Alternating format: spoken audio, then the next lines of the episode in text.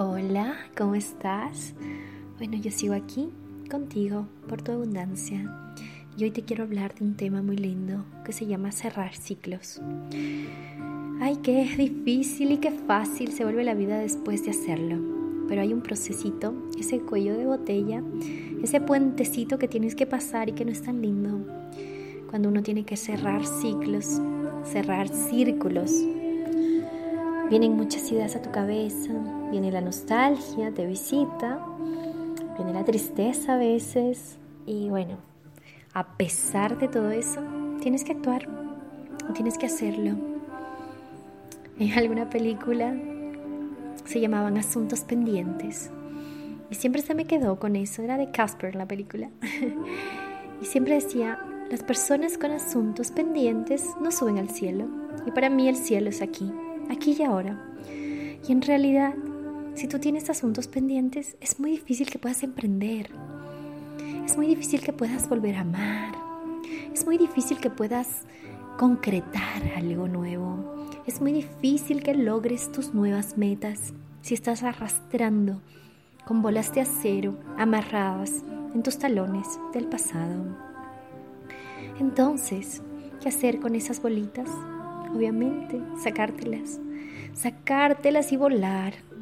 Esas son anclas y no de las buenas, son anclas que no te permiten despegar hacia tu máximo potencial, hacia tu ser libre en abundancia. ¿Cómo lograr despegarte y cerrar ese ciclo? Primero, determinar que lo vas a hacer.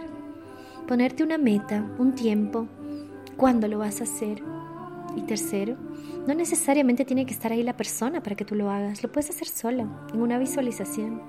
Agarras a esa persona, la pones en tu mente y le dices todo lo que tenías que decirle.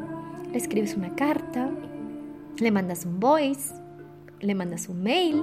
Hay tantas maneras ahora con la tecnología que es tan noble y nos ayuda a exponer de cualquier forma nuestros sentimientos siempre desde la educación, compasión y respeto.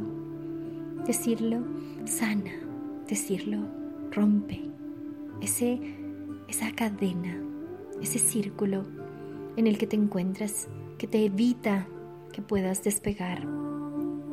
Entonces, cuando tú ya has hecho ese proceso, como te digo, no necesariamente tiene que estar la persona presente debe estar la esencia de ese recuerdo, de ese peso ahí. Y perdonar.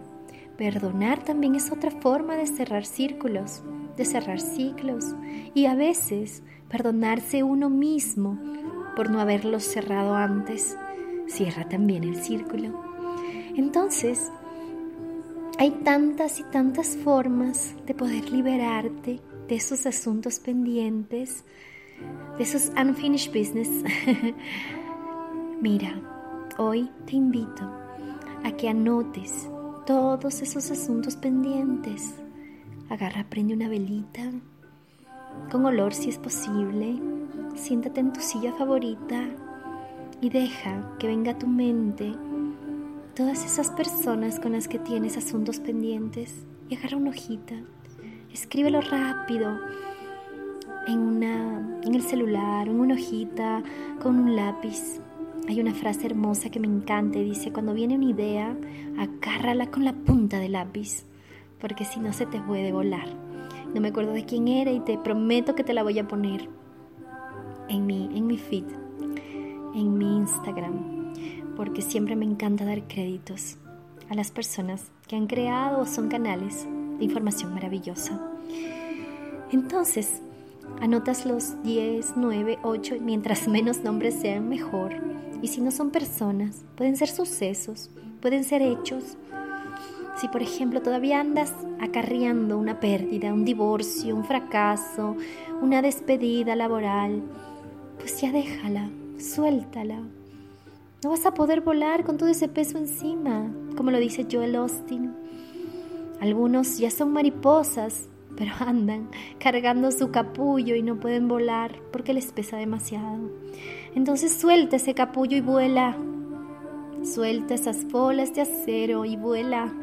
Cuando hayas visto todos esos nombres, ten paciencia, que sea hasta el último nombre. Si son 100, pues los 100. Vas a ir de uno en uno, visualizándote con esa persona en esa situación y sanando. No importa si te toma un año, no importa si te toma un día, no importa si te toma una hora. Hazlo. Hazlo porque es la única forma que vas a encontrar para volar. Eso es parte de cerrar ciclos. Cuando tú tienes un terreno completamente plano, completamente limpio, puedes construir.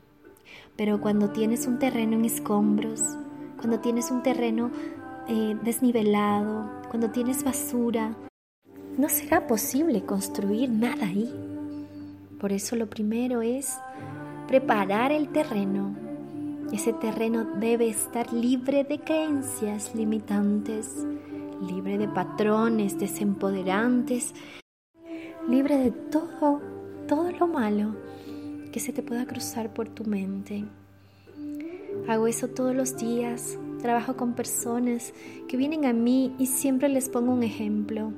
Y les digo, imagínese que usted tiene en su mente una pecera llena, pero llena, llena, llena de miles de peces, pirañas, tiburones, pulpos y todo lo que se puede imaginar, algas, y que no puede ver nada en esa pecera porque todo está hecho un shampoo.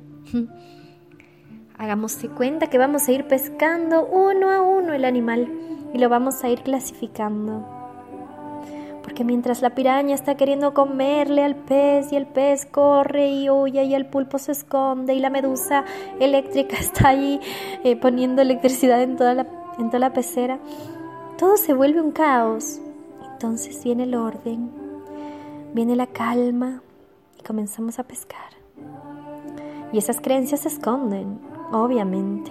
Es un proceso duro, pero muy, muy eficaz e inmediato, que es lo importante. Es un proceso en el que tú ves el resultado ahí. Y yo te invito que lo hagas, no conmigo si no quieres, hazlo con cualquier coach.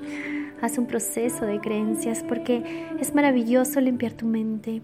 También lo puedes hacer solo, no es tan efectivo y rápido, pero lo puedes hacer siguiendo estos consejos, anotando todo eso, todas esas creencias, sanando tus relaciones con las personas, sanando con, con tus recuerdos, con tus asuntos pendientes.